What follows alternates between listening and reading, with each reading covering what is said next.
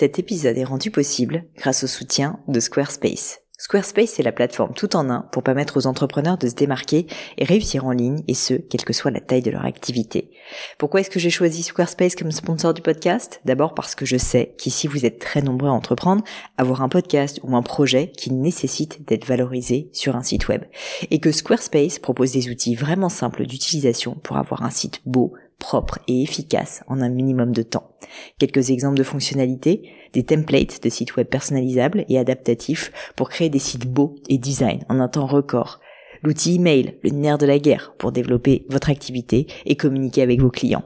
Ou encore leur outil SEO intégré pour émerger sur Google sans être un produit métier. Alors si vous voulez donner à votre business toutes les chances de se développer, je ne peux que vous recommander d'aller sur le site squarespace.com. En plus, Squarespace vous offre moins 10% sur votre première commande de site web ou de domaine avec le code Pauline. N'hésitez pas et rendez-vous sur squarespace.com, code Pauline.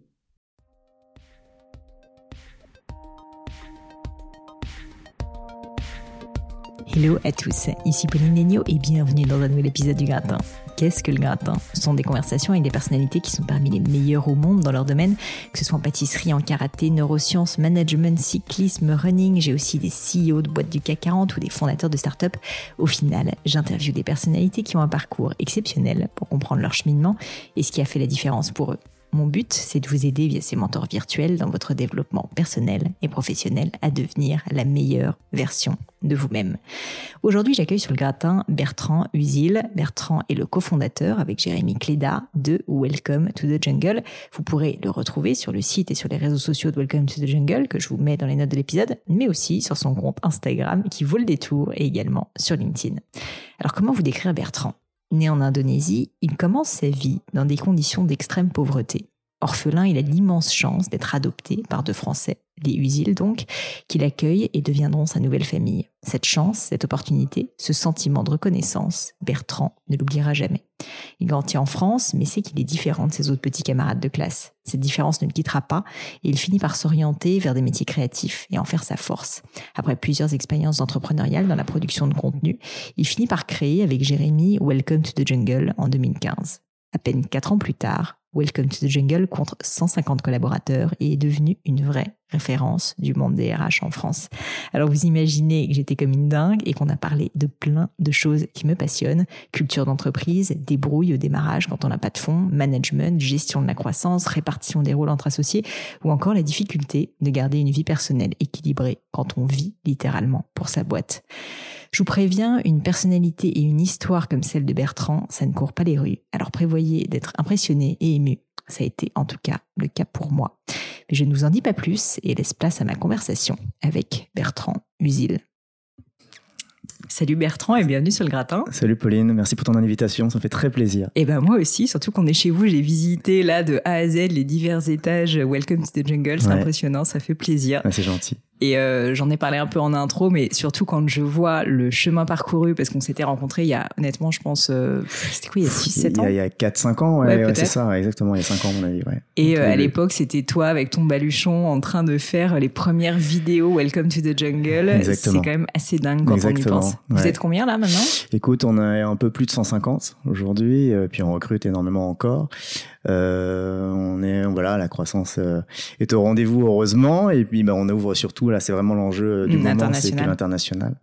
Cool. Euh, donc voilà, donc euh, plein plein de choses. On va parler de tout ça. Bon, mais avant ça, il y a quand même euh, une vie avant Welcome to the Jungle et j'aimerais rentrer là-dedans pour comprendre justement qui tu es, Bertrand. Parce que souvent tu es en train de recruter, mais maintenant c'est moi qui te recrute. Est-ce que est-ce que tu peux m'expliquer, enfin juste si on commence par le commencement, en fait, d'où tu viens, qui tu es, comment était ta famille, et puis question subsidiaire, d'où vient ta passion pour la création Parce que c'est quand même ton job aujourd'hui chez Welcome.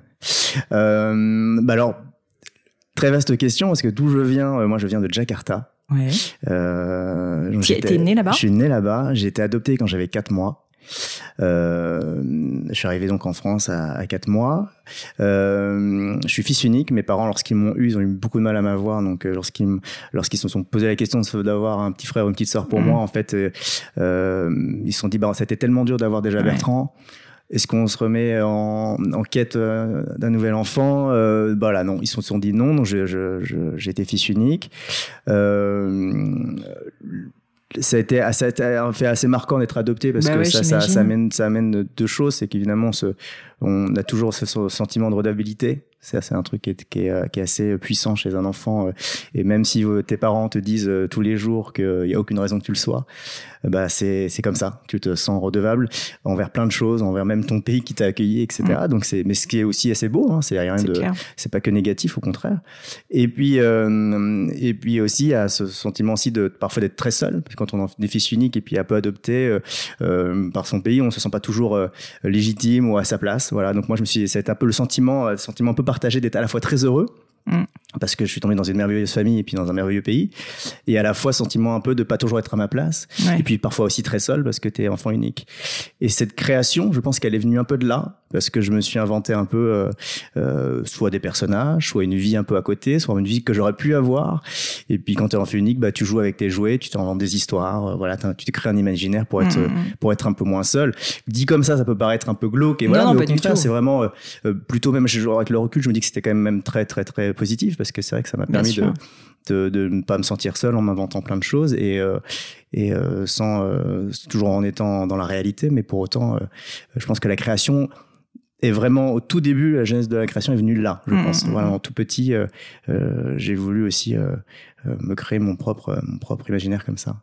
Mais euh, c'est marrant que tu dis ça parce que alors moi-même j'étais extrêmement introvertie étant Ouais. petite Euh, et alors moi pour le coup je me suis réfugiée dans la lecture. J'étais un vrai rat de bibliothèque tu vois et je faisais que ça. Effectivement j'avais pas d'amis hein, globalement faut être clair à part mes amis imaginaires qui avaient des noms. Il faut être assez clair. Ah des J'étais vraiment- ah ouais, Ah ouais j'étais ouais. perchée. D'accord. Mais bon, euh, mais en revanche, euh, j'ai parlé à pas mal de créatifs justement, et c'est marrant, c'est cette histoire de, de, de, alors solitude, je sais pas, mais en tout cas de sentir un peu une différence et un besoin en fait de, de se créer un univers, d'inventer un univers et de s'entourer de personnes en fait bah, que t'as choisi aussi. Tout à fait. C'est euh, c'est assez fort, je trouve, chez les fait. créatifs, et je trouve ça assez beau. Et c'est en, étant, en, étant- en effet, tu as tout fait raison, moi aussi, pour avoir discuté pas mal de créatifs, je pense que c'est un peu le, le, le point commun qu'on a tous, Mm. c'est qu'il y y a un moment de notre vie où on s'est senti euh, un peu seul et où euh, ce besoin, en tout cas, de créer autre chose. Que- T'as as eu l'occasion de retourner, j'imagine, à Jakarta ou... alors j'y suis. Mes parents, euh, j'avais une dizaine d'années. Euh, on, devait, on, faisait un voyage en Australie. Et ils m'ont proposé de faire un petit détour par, par Jakarta pour me montrer l'orphelinat et, euh, et euh, d'où je venais. Et ça a été. Alors quand t'as 10 ans, euh, tu vois, Ouais. tu tu tu sautes au plafond, tu dis ah génial, je vais voir d'où je viens, voilà. Euh, le truc, c'est que j'étais pas vraiment préparé et je me rendais pas compte en fait de de la euh, de la différence. Donc moi j'arrivais, donc toi je suis arrivé à Jakarta, euh, il devait être, je sais pas, des 22 heures, le, voilà, il devait être 22 heures, il était tard. Euh, voilà, j'ai tout de suite dit à mes parents, je veux aller voir mon orphelinat, etc. Et euh, déjà il y a un choc culturel qui est énorme. C'est que moi j'arrivais avec mon petit pantalon en velours, euh, tu vois, euh, ta petite chemisette euh, à carreaux, euh, et puis tu vois tous ces enfants Ouais. À qui tu, à qui, ben, à qui tu ressembles, hein, Puis très tu dis clairement. tu peux être, ça et peut que tu aurais pu être Ouais. euh, ou pas et même plus loin si on va plus loin que j'aurais dû être tu vois Mm. parce que voilà. Et donc c'est vrai que le, le- la- ça a été un choc euh, émotionnel assez fort qui m'a beaucoup marqué. Et d'ailleurs je pense que même euh, dans, dans, dans, dans ce que j'ai ce que j'ai essayé de faire plus tard je pense que ça a, eu- ça a eu un impact aussi très fort et ça a eu une résonance très forte en moi. Et l'orphelinat quand je suis arrivé était fermé. Euh, mais fermé pour pour de pas pour toujours parce que la personne qui m'avait euh, accueilli dans l'orphelinat qui s'appelait Boudi Wayoni et là, c'était vraiment la déception qui a été décédée euh, six mois avant d'une grippe. Donc ça a été pour moi vraiment le, un peu l'effet couperet. Je me suis dit, ah non merde, euh, c'est pas possible. euh. Ouais. Là, j'ai pas de bol. Là. Tu vois, entre le, le choc culturel, l'orphelinat où je me faisais une joie de retrouver un peu mes, mes racines, sûr. mes origines, et puis euh, l'envie profonde de me dire, de voir cette femme qui m'avait, entre guillemets, euh, accueilli et même symboliquement sauvé. Je m'étais dit, bon, bah, je, voilà. Et tout ça, c'était anéanti du jour au lendemain. Et donc, voilà, un, un rêve qui devient un peu un cauchemar. Et puis, je dis à mes parents, bah, allez, go, to- on va en Australie direct parce que là, ça va pas le faire. Donc, voilà, donc j'y suis retourné. euh, euh, c'était la première et la dernière fois que j'y suis retourné. Et puis j'ai une chance inouïe, c'est que euh, j'ai des enfants. Aujourd'hui, j'en ai deux qui euh, euh, qui me demandent absolument de d'y retourner. Et donc, ce sera évidemment pas la même le Ouais. même voyage la même approche. Et puis heureusement, j'ai grandi, donc euh, l'émotion sera différente et on va mieux la gérer. Mais c'est vrai que c'est euh, ça a été très violent. Mais euh, encore une fois, c'est c'était c'était un vrai cauchemar pour le coup. Ça a été vraiment un truc à revivre. Je sais pas sûr, pas sûr, que j'aurais envie de le revivre, mais mais ça, ça a eu, finalement, ça a eu un impact, je pense, assez positif derrière, parce que parce que je me suis dit que voilà, il fallait absolument que je que je fasse quelque chose de ma vie. Ouais, mais je comprends, c'est incroyable en Et fait que- comme euh, J'imagine, tu, tu nais avec une maturité, enfin pas tu nais, mais du coup à l'âge de 10 ans, tu as une maturité qui est incroyable par rapport à un enfant de 10 ans où tu te rends compte de la chance que tu as. exactement. C'est une chance fou, inouïe. En fait. Une chance inouïe. Mm. Et puis, euh, et puis alors, c'est vrai que ce qui, ce qui était d'autant plus choquant, c'est que ces enfants euh, n'avaient pas l'air malheureux. Mm. Tu vois, c'est euh, t'as, t'as, limite envie de te dire, bah attends, ils ont ils ont ils ont ils ont ils ont ils ont, ils avec rien, ils ont ils ont je sais pas si de quoi ils bouffent, mais ils sont objectivement ils vivent dans des taudis ils, n'avaient pas et c'est ça qui m'avait vraiment étonné c'est qu'ils n'avaient pas l'air malheureux. Mm.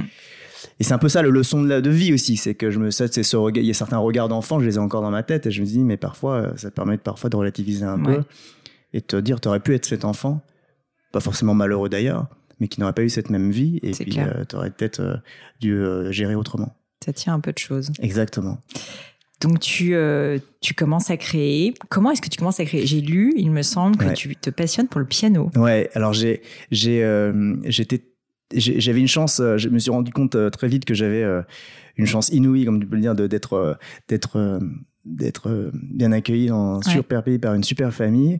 pour autant, j'avais pas encore mesuré l'importance de l'école. et, et, et j'étais nul à l'école. J'étais mais nul, mais t'as pas idée. Ça m'intéressait vraiment pas. Et euh... bah, disons que quand on est créatif, c'est souvent le cas parce qu'en ah fait, euh, c'est tu t'es censé rentrer dans un cadre. D'ailleurs, c'est un vrai problème, mais bon. Et je dessinais, je, je, je bavardais mm. vraiment, je n'avais rien à foutre. Mais il y avait un truc qui me passionnait et un truc voilà, je ne sais pas, je me l'expliquais pas. J'étais, euh, je voulais jouer au piano je voulais jouer au piano. Il y avait une euh, raison. Enfin, j'avais écouté, parents... Euh, mes parents écoutaient de la musique. Euh, tu vois, c'est pas, je, je, vais pas te raconter d'histoire. C'est pas comme si j'ai écouté Beethoven. Je dis, un coup, j'ai écouté Michel Berger, Elton John, et j'ai dit, tiens, je veux faire du piano comme quoi. Tu vois, donc c'était, on n'était pas sûr de, on était plutôt sur la, la, volonté de jouer du piano et de faire de la variette pour s'amuser dans son hmm. salon. Et, et, mes parents, en fait, m'ont dit, bon, bah, écoute, mon petit gars, si tu veux jouer au piano, pas de problème. Mais vu que t'es nul à l'école, on va, on va pas te faire mode piano sympatoche, tu vas faire du conservatoire. Ah ouais. Je suis, oh la vache. Et là, je, rentre en conservatoire, je dois avoir 5-6 ans. Et, euh, et donc, ça, ça donc obligatoire, solfège et et, tout ce qui va avec. Et, euh, et j'adore. Et j'adore ça. Et je me prends de passion pour le piano et je veux devenir euh, pianiste, concertiste. Euh, voilà. Donc, je fais euh, toute, ma, toute mon enfance et slash adolescence au conservatoire. Je continue à être nul à l'école, mais comme le, mais comme le conservatoire ça allait.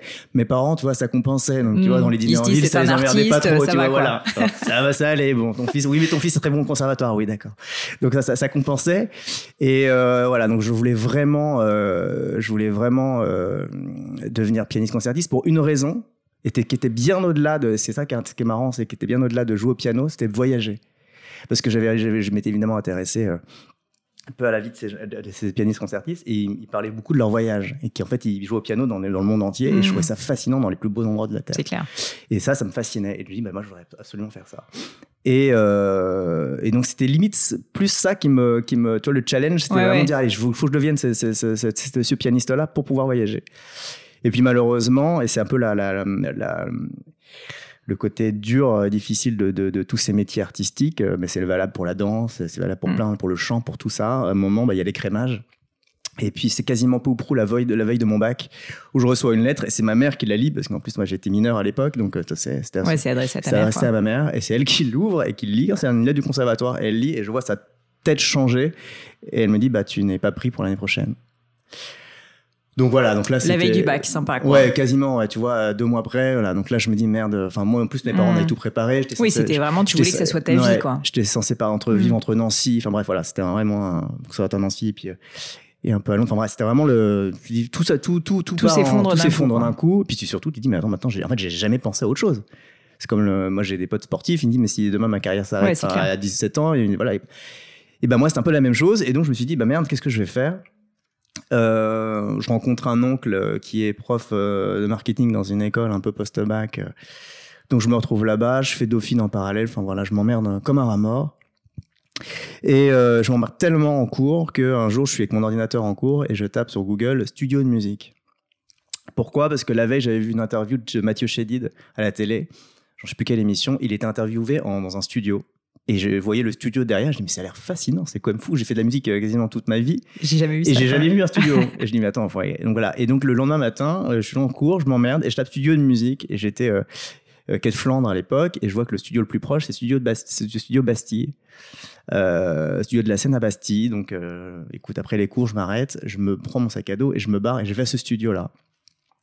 Je rentre et euh, alors étonnamment, euh, je sais pas si c'est encore le cas parce que je suis pas, je suis pas retourné, mais studio de la Seine à l'époque, tu pouvais rentrer et euh, comme ça, comme dans un moulin. Et puis euh, bah tu rentrais, tu avais des couloirs, donc je voyais des art- il y avait plein de studios, c'était un grand grand machin. et donc tu avais des studios, donc euh, c'est un peu comme un mariage, t'as toujours les, les gens ils te posent pas de questions parce qu'ils pensent toujours que tu es un peu le pote de la mariée Ouais, ou du ça, t'es le donc, en fait, ils crasher du voilà. studio, quoi. Donc euh, donc là je regardais, j'étais fasciné par C'est l'endroit. incroyable. Donc je dois rester au moins un quart d'heure, 20 minutes. Puis à un moment, il y a une femme qui vient me voir et me fait Mais Bertrand, Qui enfin, euh, vous êtes qui le jeune homme? Et je je m'appelle Bertrand, voilà. Elle s'appelle, elle s'appelle Sylvie. Et cette Sylvie, euh, elle a eu un grand rôle dans ma vie parce que euh, elle m'a dit une chose. Elle m'a dit bah écoutez, euh, vous êtes un gentil jeune homme, vous avez l'air très mignon, vous êtes très sympa, j'aime bien votre histoire parce que je raconte qui je Ouais. suis. Mais euh, vous pouvez pas rester ici, quoi. C'est un, Mm. c'est un lieu de travail. Donc, mais par contre, j'ai des amis qui sont qui travaillent dans la musique et puis s'ils viennent au studio, je vous parlerai de vous et s'ils veulent bien vous accueillir, vous montrer votre son métier, leur métier pendant une journée ou deux, euh, je vous appellerai. Je dis bah, super, jamais elle m'appellera. Mm. Et bah si elle l'a fait, un mois, un mois et demi ou deux mois après, elle m'a appelé. Sylvie. Et Sylvie m'a présenté un, un mec qui s'appelait Sylvain, qui s'appelle toujours Sylvain d'ailleurs, qui à l'époque avait 45 ans, moi j'en avais à, à peine 19, tu Ouais. vois, donc il y avait une grosse différence d'âge. Et Sylvain euh, était ce qu'on appelle euh, arrangeur, donc en fait c'est lui qui après euh, le montage, le machin, Mm, fait vraiment, il quoi. fait vraiment le mix les sons, etc. Et, euh, et ce Sylvain m'a accueilli pendant une journée pour lui montrer, pour me montrer son métier. Et puis euh, je suis resté le lendemain, le surlendemain, ça a duré une semaine. Et puis au bout d'une semaine, il m'a dit bon écoute Bertrand, euh, voilà, c'est fini. Mais si un jour j'ai une autre production, je t'appellerai. Et puis il me rappelle quelques mois après, en me disant là j'ai une grosse production, Villetaneuse, c'est à Saint-Denis. Donc euh, moi j'ai pas de scooter, j'ai pas de voiture, j'avais rien. Mais il faut que tu te démerdes si tu veux venir. Bah voilà. Et le- le- les prods ça commence à 4 heures du matin. C'est incroyable. Parce qu'il faut monter, tu sais, tous les Ouais, instruments ouais, en amont avant que la- les, les artistes arrivent, faut tout placer, etc. Donc faut aller. Et donc voilà. Et pendant trois mois et demi, gratuitement. Je, je- mais j'ai appris le métier grâce à lui. Ouais. Euh, voilà. Et pendant et puis en fait trois mois et demi est devenu un an. Et puis un an est devenu dix ans. Voilà, on est resté pendant dix ans ensemble. 10 ans, t'as Ouais, fait ça, On a monté des boîtes de prod ensemble, on a fait plein de trucs. Mais ça, je trouve ça dingue. Alors, j'adore cette histoire. Bah, tu l'avais certainement racontée, Ouais. je la connaissais pas. Mais déjà, en fait, euh, learning numéro un, en fait, juste par passion, tu fais un truc gratuitement. Ouais. Et en fait, il y, a- y a plein J'aurais été d'entrepreneurs prêt qui même à commencent payer pour le faire. Mais ouais, mais c'est ça. Juste, t'es là un pour apprendre. T'es là pour apprendre, quoi. là T'apprends dans le dur. Et en fait, enfin, juste, c'est un conseil, je pense que tu peux, je sais pas si tu le donnes autour de toi, mais euh, oui, on peut pas toujours travailler gratuitement dans sa vie, mais en fait, sincèrement, quand tu veux vraiment quelque chose, c'est aussi un moyen comme un autre d'apprendre, quoi. Puis l'avant- l'avantage d'avoir 19 ans, c'est que c'est tout ce que tu as à perdre à part Bah, apprendre. bien sûr. Voilà, moi je pense qu'il y avait, un- il y avait, j'étais animé par une passion, par quelque chose que où je me disais mais je suis à ma place. On parlait de ce- Mm. de, tout à l'heure, de l'instant de de pas forcément toujours euh, se trouver à sa place. C'était souvent été mon cas. Et là je me disais il y a des endroits comme ça dans la vie où tu te dis bah Ouais. c'est ici, c'est là, avec lui, avec elle, et c'est tu t'expliques pas. Et en fait à un moment dès lors que tu l'expliques plus et que c'est comme un coup de foudre, tu tu sais, tu sais bien pourquoi tu es là et pourquoi tu as, le cœur qui bat. Et ben moi c'était la même chose. Je me disais mais je serais prêt à tout plaquer là pour pour vivre ce moment là. Et, euh, et pourtant, c'était pas glamour. Hein. J'étais avec des fils, Ah ouais, des câbles, euh, entre, un, entre, un- entre une harpe et un piano, et à placer des guitares. Il y avait Sylvain dans le micro qui me disait à gauche, à droite. euh. Enfin, tu vois, il y avait rien de sexy sur le papier. Mais moi, j'aurais pu. je- j'étais tellement heureux. Et j'ai l'impression d'apprendre, à- d'apprendre et de me dire que ça, ça allait me servir de toute façon, quoi qu'il advienne. Et puis, il y avait une discipline aussi. Moi qui avait toujours été, qui avait toujours eu des doutes sur moi, sur la discipline, sur la, la- la pugnacité, de, Mm. voilà. Tous les, tous les matins, je me levais très, très, très, très tôt. Euh, je me démerdais, j'avais même économisé à côté pour tenter de payer le taxi pour Ah ouais. rentrer tard le soir. Enfin, vraiment, j'ai- fait des. Voilà. Euh, Avec le recul, t'es même impressionné par ce que t'as fait. Ouais, quoi. ouais, non, mais vraiment, parce que tu vois, avec le recul, je me dis, mais pff, franchement, ça avait, ça, avait, ça avait limite parfois aucun sens, quoi, Ouais. tu vois. Et puis, euh, et puis, donc voilà, ça a duré quand même un, un bon bout de temps à Villetaneuse. euh, voilà, donc ces studios-là, même, les, les, les propriétaires sont devenus des amis. Comment j'ai fait des prods tout seul pour moi, euh, ils me le prêtaient le soir, pour, ils attendaient que les artistes partent, et puis j'avais les clés du camion à partir de 23h en général, et je travaillais toute la nuit. Mm. Donc voilà, donc c'était assez. Mais ça à refaire, je le ferais mille fois pour le coup, tu vois. C'est parce que je- exactement ce que tu disais, Learning 1, c'est ça. C'est, euh, euh, je pense qu'en effet, c'est très. euh, on en parlera aussi pour Welcome. Au début, tu, tu m'as connu, je, je travaillais Ouais, pour rien. sûr. Et je trouve que c'est très difficile de travailler quand tu as l'impression que tu n'es pas payé parce que tu as l'impression que ce que tu fais n'a aucune valeur. Mm. Et ça, c'est très, très compliqué. En, en l'occurrence, je trouve que tu as, une passion et que tu le fais pour apprendre, je trouve que la plus grande valeur, justement, c'est de se nourrir et Ouais, s'enrichir. et là, tu trouves quelque chose. Voilà. Donc là, moi, pour moi, ça n'avait pas de prix de me nourrir et de m'enrichir à cette époque. Et puis, encore une fois, qu'est-ce que j'avais à perdre? Donc euh, voilà, donc ça, c'était fabuleux. Euh, Sylvain, euh, a malheureusement, fait un, quelques petits pépins de santé. Et moi, j'arrivais un peu à un croisement, euh, un croisement euh, de, dans, la, dans ma vie euh, qui était un peu la, le sens que je donnais à mon travail. Ouais, c'est ça, j'allais te dire, au bout de 10 ans, quand même, tu commences à te poser des questions. Tu te dis, OK, maintenant, bah, du coup, tu avais quoi, 28, 29 ouais, ans? exactement. Tu te dis, 28, qu'est-ce que, qu'est-ce que je veux faire de ma vie? C'est est-ce que je reste là ou est-ce que je passe à autre chose? Exactement. Et euh, exactement, tu as tout à fait raison. Et c'était surtout le, le- Moi, tu sais, je voulais donc devenir pianiste. J'avais quand même euh, travaillé sur des œuvres euh, pendant, une, pendant une quinzaine d'années euh, et j'avais vraiment saigné pour ça. C'était compliqué. Puis me retrouver finalement avec le recul, un peu prise de hauteur, en disant finalement, ton métier, tu gagnes, tu gagnes plutôt pas trop mal ta vie en faisant trois notes sur un synthé. Je caricature, mais c'était un peu ça quand même. À faire ce qu'on appelle de l'illustration sonore. Donc un terme pompeux pour dire qu'en fait tu composes trois notes sur un synthé D'accord. et que euh, et que euh, et que tes que tes clients comprennent rien à ce que tu fais et que euh, c'est très compliqué. Voilà, tu te dis euh, Mm. est-ce que c'est vraiment ça que tu as envie de faire? Ouais. Je faisais des vidéos pour des clips euh, pour des marques de luxe. Je me disais c'est sympa ce qu'on fait mais enfin en fait la vraie la vraie question c'est mais qu'est-ce qui fait que ce que je fais euh, ça donne du sens euh, et j'apporte quelque chose vraiment à, Mm. à des gens ou à, moi-même? Voilà, je me dis que la, bo- la boîte de prod qu'on avait, on avait toutes les coins, tous les coins de rue dans Paris. Donc voilà, je trouvais vraiment que je me, je me flagellais un peu peut-être, mais je me disais vraiment. euh, Parce que là, en fait, t'étais passé de, en gros, euh, le piou-piou exécutant Ouais. à, t'avais co-créé là, une boîte, une nouvelle boîte de prod, c'est ça ouais, Exactement. On avait créé quatre boîtes de prod avec Sylvain. Une qui était spécialisée ben, en pub, l'autre en vidéo pub, là, puis l'autre en jingle radio. Enfin, on avait vraiment plein, plusieurs verticales. Euh, et à ce moment-là, moi, euh, je discute énormément. euh, on se voit très souvent avec Jérémy. Jérémy Cléda, Le fameux. le, le- le fameux, euh, Qui nous observe qui, qui, non, qui qui- nous observait, qui nous observe plus. Ouais, il en a eu marre. il, il en a eu marre.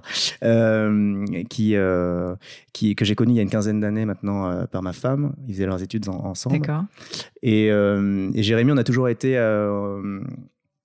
Euh, j'ai toujours été très intéressé par en fait ça, ça s'explique pas non plus tu sais ça les amitiés les coups de foudre Mm. amicaux ça s'explique pas non plus. Je le trouvais brillant. Alors ça veut tout dire et rien dire brillant. Mais euh, je, je le trouvais en tout cas à part plus que brillant d'ailleurs. Et euh, je trouvais que ses réflexions euh, sa, sa manière de penser les choses quand il me parlait de de, de, de l'entrepreneuriat du travail comment il- voilà tout ça me et même de la vie tout court je, je le trouvais un peu au- au-dessus du lot et, euh, et, très euh, avec des vraies valeurs. Enfin voilà, c'est moi c'est un, mec qui m'a qui m'a beaucoup touché et euh, et, puis au fil du temps, je pense qu'on nourrissait tous les deux une, un fantasme qui était de, de, de peut-être déjà de monter une boîte ensemble et aller en- encore plus loin. Si si on devait monter une boîte ensemble, c'était de se dire est-ce qu'on n'aurait pas cette ambition peut-être un peu prétentieuse de vouloir changer le monde. Alors là, tu vois, c'était le- les, les termes un peu de- des jeunes euh, quand on Non, avait non, mais des- du- quand on était un peu plus jeune, mais avec le, avec le recul, on se disait déjà, est-ce qu'on n'aurait pas envie finalement d'avoir un engagement donc, dans, un, dans une mission dans ce qu'on veut, pardon, dans ce qu'on veut faire? Et puis finalement, euh, on a, on a écumé plein de plein d'idées. Je sais pas si tu as connu ça, mais euh, euh, où, euh, où tu prends une bonne bouteille de vin, Ouais, et, puis, le lendemain matin, tu, tu, tu refais le monde, tu te dis c'est te prends dans les bras, tu dis, puis on démarre, allez, dans deux heures, on se revoit, on démarre, et puis tu te rappelles deux heures après, tu dis, c'est de la merde. Voilà. Donc Mais ça, tu on- vois, ça fait du bien de le dire parce qu'il y a quand même pas mal d'entrepreneurs ou de futurs entrepreneurs qui écoutent le podcast ou de personnes qui Ouais. se posent des questions. Euh, non, en fait, euh, l'idée, elle vient pas comme ça, euh, direct. Oh non, tu sais, l'étoile filante où c'est bon, euh, ah ah. Ah, ouais. Non, c'est en fait déjà, tu as un fit avec quelqu'un et tu sais que vous pouvez travailler ensemble. Ouais. Et puis ensuite, juste tu bosses et t'en chies. Et c'est pas facile. Exactement. Et franchement, il y a beaucoup de merde Bah, qui bien sort. sûr. Et il y a plein, plein de merde qui sortent. Ouais. Mais ça te permet parfois de, de trouver peut-être le bon. Mm. Je dis peut-être parce qu'encore une fois, c'est pas toujours le cas. Et, euh, et, et, et Jérémy, donc on avait écumé plein, plein, plein de bonnes idées, Vous avez de mauvaises idée de fausses de- bonnes idées. Euh. Dis-moi juste une idée pourrie que vous auriez eue, tu te rappelles? Euh, on voulait euh, vraiment, on n'était pas loin de vouloir le faire. C'était, on voulait, c'était pas forcément pourri. Je sais pas si c'était pourri, mais on voulait monter un site, un espèce de de Kiss Kiss Bank Bank, Ouais. de pour relancer les séries qui étaient finies. Euh, Oui, voilà. d'accord, des anciennes séries, Voilà, c'est ça pour Friends, relancer. Tu vois, et on dit, bah, tu mets chacun met 10 balles, peut- on, on va, on va choper la communauté de Friends, euh, donc il y en a, il y en a Mmh, quand même pas mal. clair. Et euh, allez, on, on fait, on finance, on cofinance le truc, on coproduit, voilà. Donc on, on, voulait vraiment. Puis en fait, on sait pas du tout comment s'y prendre. Enfin, Ouais. on- voilà, il y avait pas de modèle, il y avait rien. Donc euh, c'est pour ça que je Mm. dis, c'est une fausse bonne idée parce que c'est le genre de truc que tu fantasmes, mais en fait, ça, ça. ça, je vois jamais le jour parce que c'est actionnable, voilà, pas forcément actionnable. Et puis un jour, il m'appelle, il me dit Bertrand, euh, mais on avait que des idées un peu sexy entre guillemets, tu vois, que des idées un peu sympas, voilà. Puis un jour, il m'appelle, il me fait Bertrand, faut qu'on se voit ce midi en urgence. J'ai un super projet, pour nous, c'est génial. J'ai pensé, j'ai voilà. Alors je me dis oh là là, ça va être génial, ça va être un truc de cinéma, enfin tu vois. Et là, il- on déjeune ensemble et euh, il me regarde, il fait euh, Est-ce que tu connais le sujet de la marque employeur? Alors moi, un, j'ai cru, cru qu'il se foutait de ma gueule. Le sujet euh, Ouais. hyper sexy de la Ouais, marque que, employeur. ouais, il- vraiment, il se foutait de ma gueule. Et de deux, je me suis dit, euh, je, je- je lui ai dit, écoute, Jérém, euh, c'est très bon ce qu'on mange. Franchement, viens, on parle d'autre chose, quoi. Tu vois, c'est. euh, Et là, j'ai vu un peu d'énervement dans son regard. Et il m'a dit, euh, non, mais attends, je comprends pas pourquoi tu me dis ça. C'est le marque employeur. Bon, c'est pas, c'est pas, c'est pas sexy, mais tu trouves pas qu'il y a un problème dans le, le rapport, euh, euh, de le rapport employeur, employé, candidat Hmm. C'est-à-dire que l'expérience, elle est quand même naze. Et moi, je voyais toujours pas là où ils vont en venir. Mais il me dit, mais si, c'est terrible. T'as déjà postulé? Je fais, bah, pas beaucoup dans ma vie. au- Mm. À vrai dire, comme j'ai toujours monté des boîtes, ouais. euh, j'ai pas. Il fait, bah, regarde autour de nous. Qui est heureux dans sa boîte? Alors je lui dis bah il y a pas grand monde. Il me dit mais en fait c'est pas tant le fait d'être pas heureux, c'est en fait c'est qu'en fait les gens ne cherchent pas parce qu'en fait chercher est un, véritable un calvaire parce que le secteur de l'emploi est le, le secteur le plus opaque qui existe. Alors qu'en fait, ça devrait être l'inverse, ça devrait être le, le- le truc le plus transparent. Il me dit, regarde aujourd'hui, tu cherches une bagnole, une chambre d'hôtel, voir ton mec, ta meuf, tu cherches une boîte d'haricots verts sur une épicerie Mm. fine, tu trouves le contenu là-dessus. Et Mm. bah aujourd'hui, sur, sur le travail, t'as rien, à part en général, tu vas sur un site carrière, quel parent pauvre d'ailleurs du site. Il dit, voilà, t'as une pauvre photo Getty Images de 1953 et euh, un intitulé de poste qui est complètement obsolète. Donc, Hmm. il faut tout réinventer, mec. Et Parce que c'est vrai qu'à l'époque, t'avais que des sites genre Monster et compagnie Exactement. qui étaient en fait euh, des, des sites où tu mets tu des coches annonces. un peu limite et les ouais. mecs ils cochent un peu par un peu un au hasard numéro, et ouais. ils font dans le volume et Mm. ils savent même plus sur quoi là. Et il me dit il faut repenser ça. Sa vision à l'époque il me faisait rire. Il me dit il faut ré- recréer le Netflix du travail.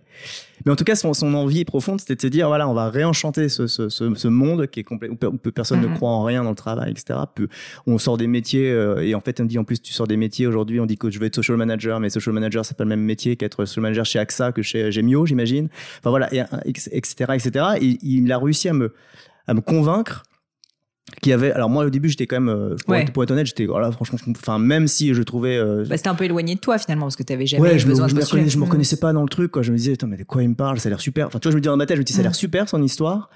Mais euh, bon moi ça me parle pas.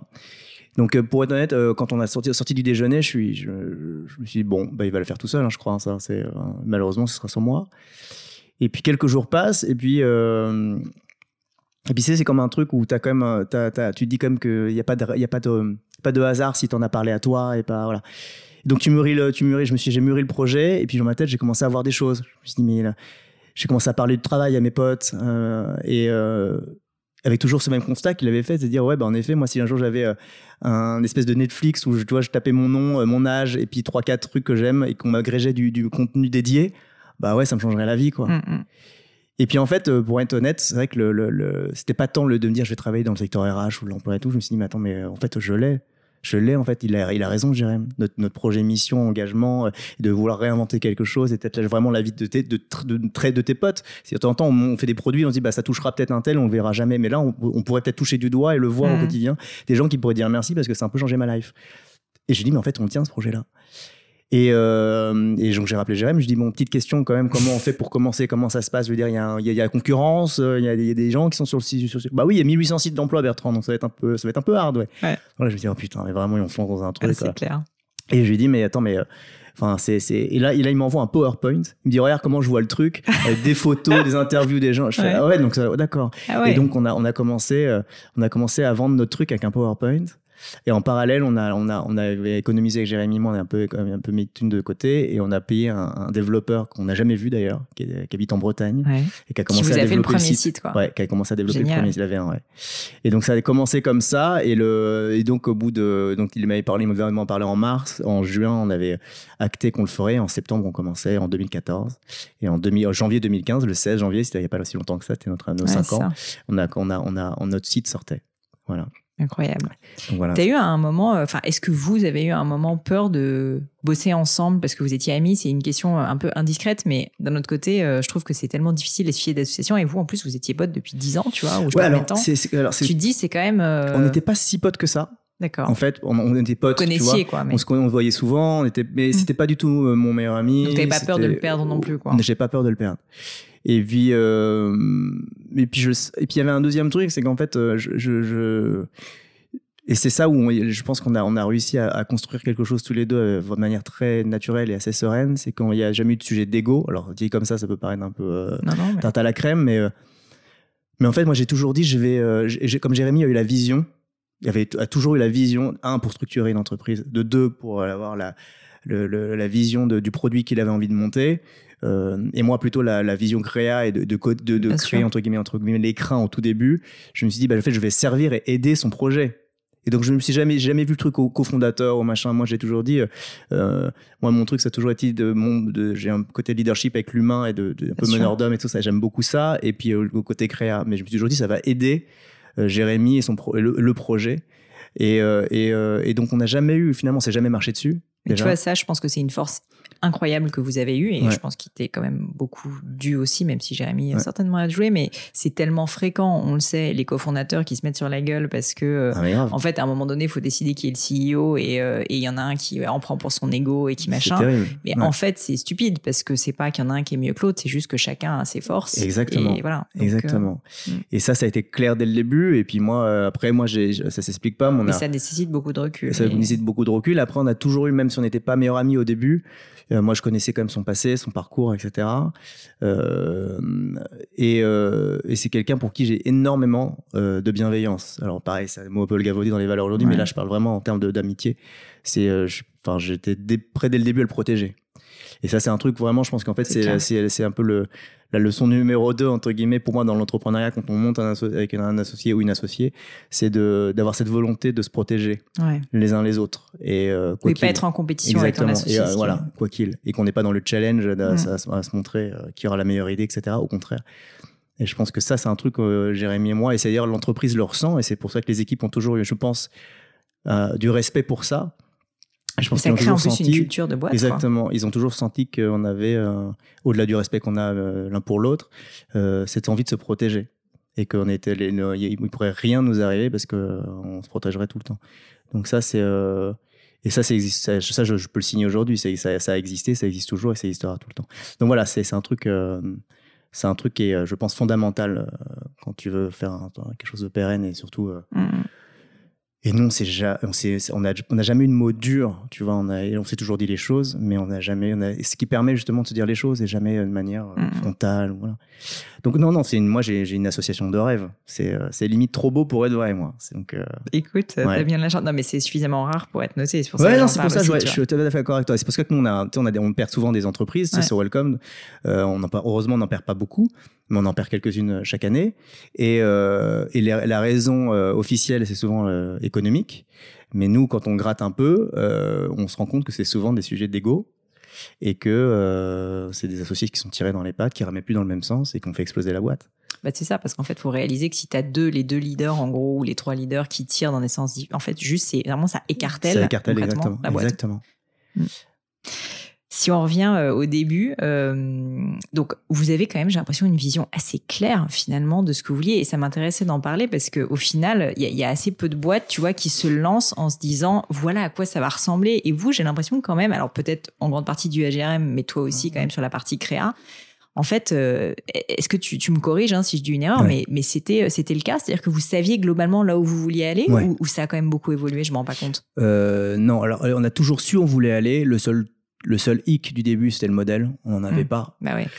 Euh, ah, vous n'aviez pas de modèle du tout. Non, on n'avait pas de modèle bah économique. Clairement, on ne savait pas comment on allait gagner notre vie. C'est quand même dingue quand tu penses. Ouais, c'était, on était persuadés qu'en fait, euh, ça avait le. Vous pensiez que ça allait être quoi? Ouais. Euh, nous, on était persuadés qu'en fait, voilà, que, que le faire d'une plateforme de contenu et de créer donc un média, et ça, ça, ça, je, on, le doit tous à GRM, c'est-à-dire d'assumer le, mot média. Mm. Euh, qui plus est, quand tu dis mot média, je crois que tu assez bien passé pour savoir que quand tu dis un mot média, les investisseurs, euh, les mecs se barrent.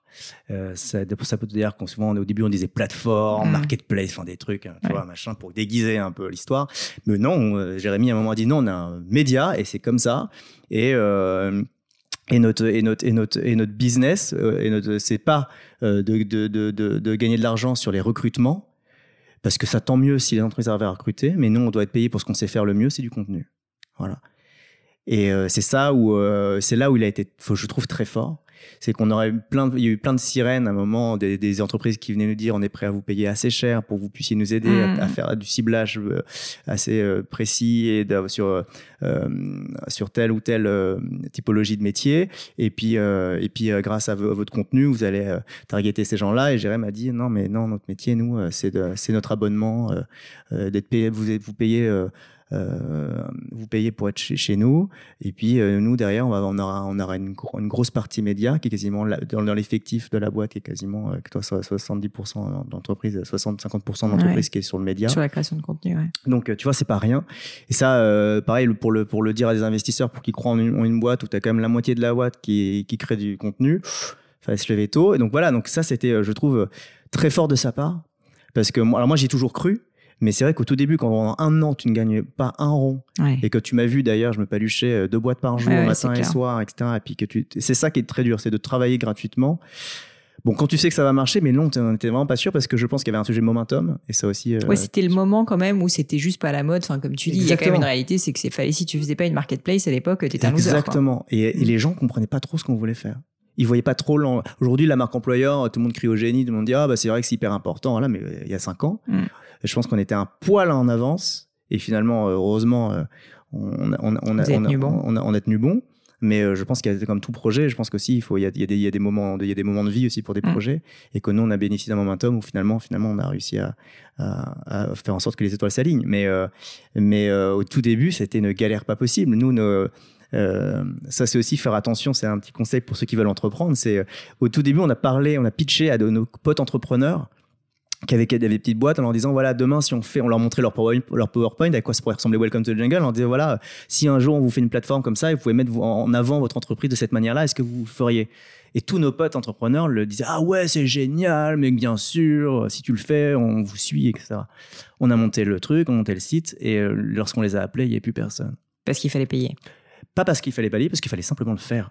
Et qu'en fait, euh, le faire, ça, leur, ça les faisait chier. Oui, ils avaient pas le temps, quoi. Parce qu'ils avaient pas le temps, parce qu'ils disaient, mais attends, en fait, j'ai pas compris, enfin, faire des photos, des, mais attends, mais moi, mes salariés voudront jamais être pris en photo, puis attends, faut faire trois interviews, comment veux-tu que je fasse trois interviews? Mm. Et puis il y a des droits à l'image, et puis ça me prend machin, c'est chronophage ton histoire, et puis voilà. Ou même un il a- service voilà. gratuit, valorisant, te rends compte. et il y a combien de personnes sur ton site? Ah bah c'est sûr, il y a pas grand monde vu Ouais. qu'on C'est le commence. début, donc quoi. voilà, donc c'est le serpent qui se mange la queue. C'est que tu vois, si tu viens pas, il y aura pas d'audience. et Et voilà. comment vous avez fait, du coup?